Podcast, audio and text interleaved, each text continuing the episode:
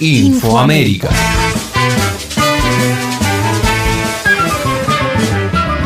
En esta edición, en Chile, Cast y Boric obtienen el primero y segundo lugar en las elecciones generales y disputarán el balotage. Nicaragua se retira de la OEA. Gran victoria del oficialismo en las elecciones regionales de Venezuela. Las organizaciones populares de Bolivia se movilizan contra los golpistas. Ingresa al Congreso peruano una moción de vacancia contra el presidente.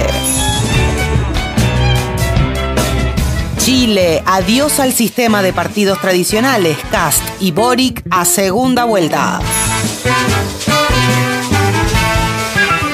Con una participación del 47% del padrón, las elecciones generales chilenas dieron como ganador a José Antonio Cast con el 27,9% de los votos. En segundo lugar quedó Gabriel Boric, quien obtuvo un 25,8% al frente de una alianza de fuerzas de izquierda.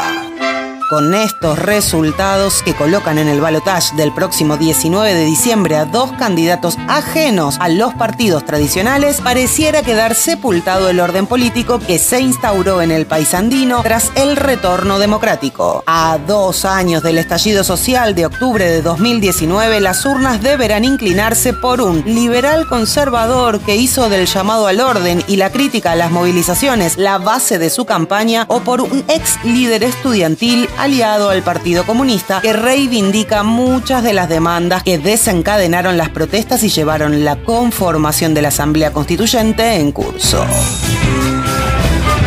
Nicaragua, adiós a la OEA.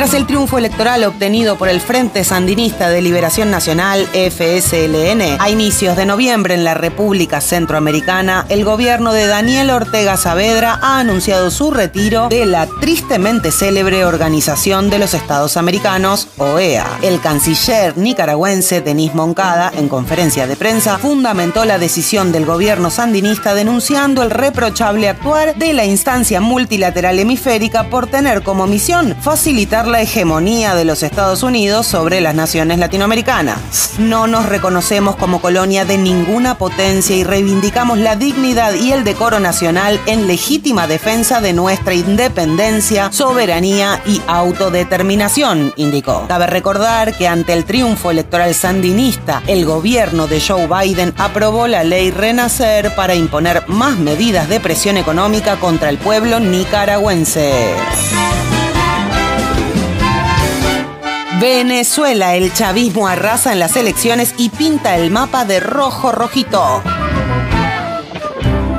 Con un aumento de la participación respecto de las elecciones parlamentarias del 2020, el domingo 21 se celebraron las elecciones regionales en Venezuela. En las mismas se renovaron las autoridades gubernativas y el Partido Socialista Unido de Venezuela, PSV, se alzó con la victoria en 20 de 23 estados del país, pintando el mapa de rojo frente a las escasas tres gobernaciones que la oposición supo conquistar. En los comicios también se eligieron alcaldes y consejos legislativos regionales y municipales municipales, un total de 3.082 cargos públicos. Si bien la misión de la Unión Europea saludó el proceso por la participación de la oposición, lo cual ve como una clave para la reconstrucción de la vida política en Venezuela, sus socios norteamericanos en la presión e injerencia desde el exterior opinaron diferente. Desde Washington, Anthony Blinken, secretario de Estado norteamericano, arremetió contra el proceso, argumentando que los resultados electorales no representan representan la voluntad del pueblo venezolano.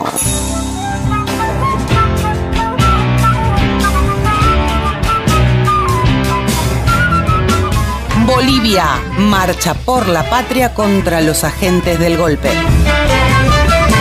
Tras las violentas protestas lanzadas el 8 de este mes por los comités cívicos de Santa Cruz y Potosí, que solo pudieron ser desactivados nueve días más tarde cuando el Poder Ejecutivo dio marcha atrás con la ley de lavado de activos, el oficialismo llamó a una marcha por la patria para defender la democracia de los intentos desestabilizadores. En el inicio de la convocatoria, que recorrerá 200 kilómetros y estará acompañada por los movimientos sociales y la Confederación Obrera Boliviana, el presidente Luis afirmó que el pueblo no está en los comités cívicos ni representado en ninguna oligarquía del país. El pueblo boliviano es el que trabaja y es el que ha demostrado que es el verdadero motor de la economía y de la patria.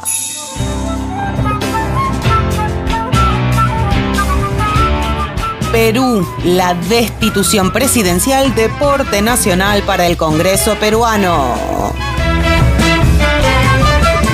De fortalecerlo, la seguidilla de concesiones parecieran tener cada vez más acorralado a Pedro Castillo. La semana pasada, una diputada de la conservadora Alianza País presentó ante el Congreso una moción de vacancia por incapacidad moral contra el presidente mandatario. El eje del pedido de destitución se halla en el nombramiento de funcionarios presuntamente vinculados al terrorismo y esto pese a que el sindicalista y maestro rural desplazó a varios miembros de su Consejo de Ministros, lo que le costó su alianza con Perú Libre, el partido que lo llevó a la presidencia tras derrotar a Keiko Fujimori en el balotage de este año. Tras reunir los apoyos necesarios para su presentación, la moción necesitará ahora de la firma de 52 legisladores para ser tratada en el recinto. Los intentos de este tipo, muchos de ellos exitosos, se han hecho costumbre durante los últimos lustros y han elevado el grado de desconfianza de la ciudadanía en el sistema político del país.